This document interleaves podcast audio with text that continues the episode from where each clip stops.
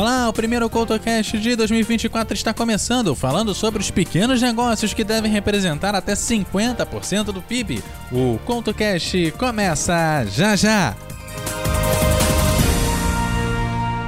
Pode chamar de crush, contatinho, mozão, amizade colorida ou de alma gêmea. Pode chamar de ficante comfort, fixo ou até ficante premium. Pode chamar de coração ou lovezão, de namorado e esposa. Você pode chamar do jeito que quiser, mas na hora do amor tem que ser com respeito e proteção. Use camisinha e informe-se em unidade básica de saúde sobre a PrEP, a PEP e a testagem. HIV tem prevenção e tem tratamento. Só não vale discriminar. Ministério da Saúde, Brasil, União e Reconstrução. Thank you.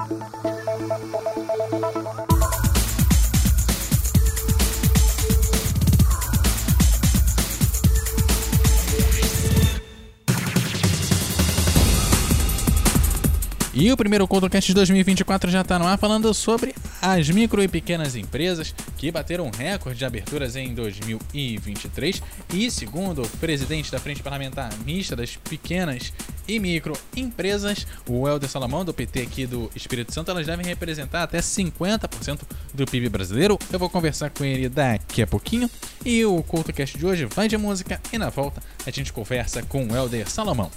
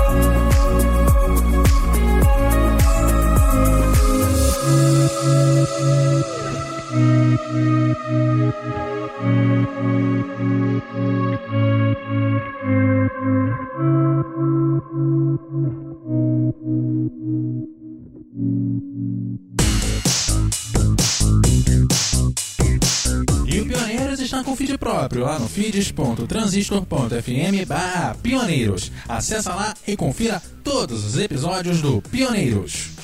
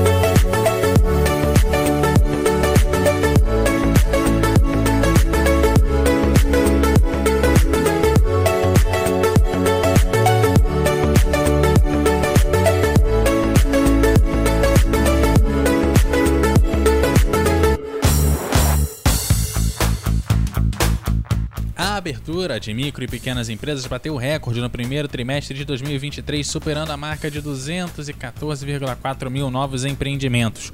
O número é 9,2% superior ao mesmo período do ano passado, de acordo com o Serviço Brasileiro de Apoio às Micro e Pequenas Empresas, o SEBRAE.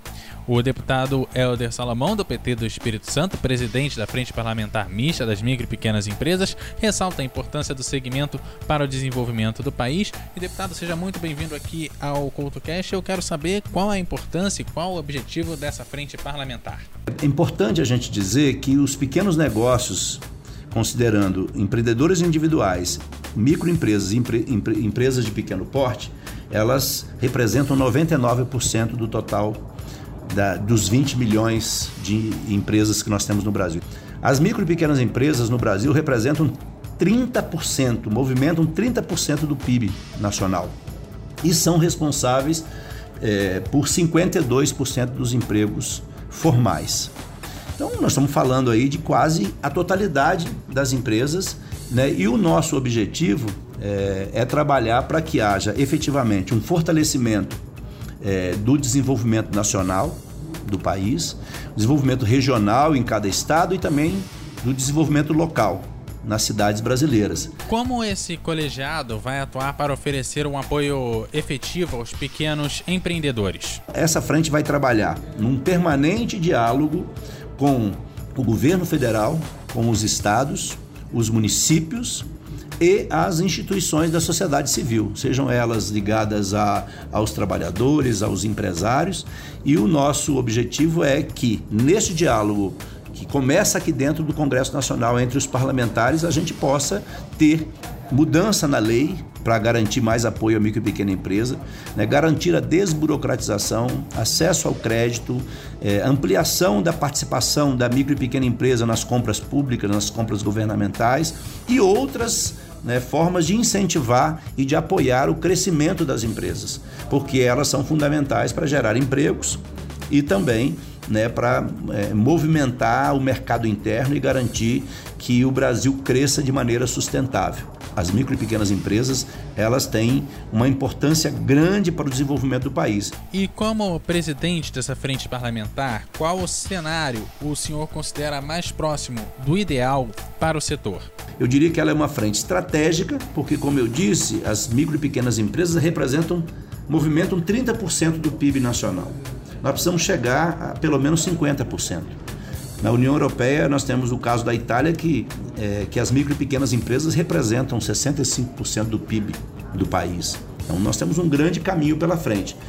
Estamos falando de quem gera emprego, de quem produz e de quem gera riqueza e renda para o nosso país. Portanto, né, nós temos certeza que o governo federal né, em aliança com os governos estaduais e municipais, em aliança com o SEBRAE, né, com o apoio da frente, nós haveremos de é, construir alternativas para fortalecer esse segmento tão importante da economia. E de acordo com o IBGE, a sobrevivência de uma micro ou pequena empresa no Brasil é de 5 anos. O que, que, deve ser feito para que a gente consiga mudar isso? Nós temos que trabalhar é, algumas coisas. Primeiro, é, é que as empresas precisam ter é, uma gestão profissional. Então, o, o SEBRAE e outras instituições podem ajudar muito a possibilitar a capacitação dos empreendedores para que eles profissionalizem a gestão.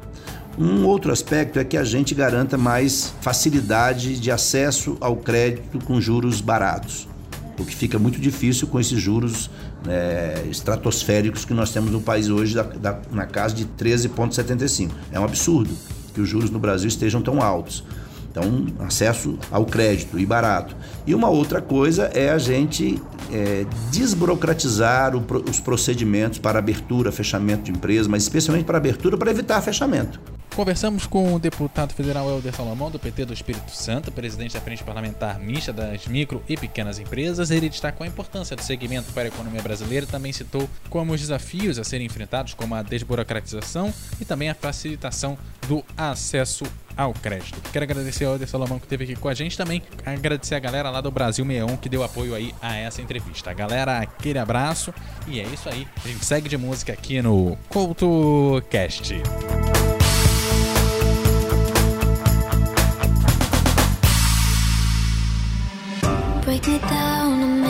again.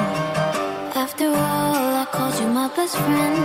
And I've been here, I know the story ends. Broken hearts and us playing pretend.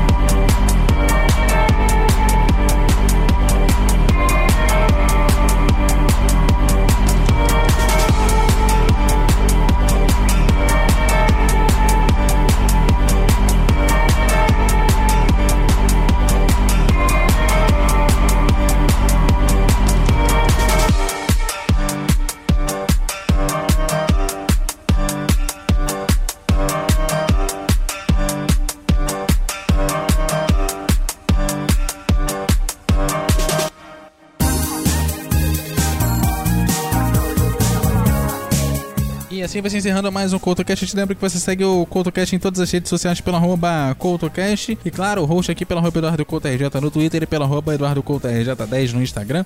Galera, aquele abraço e até a próxima!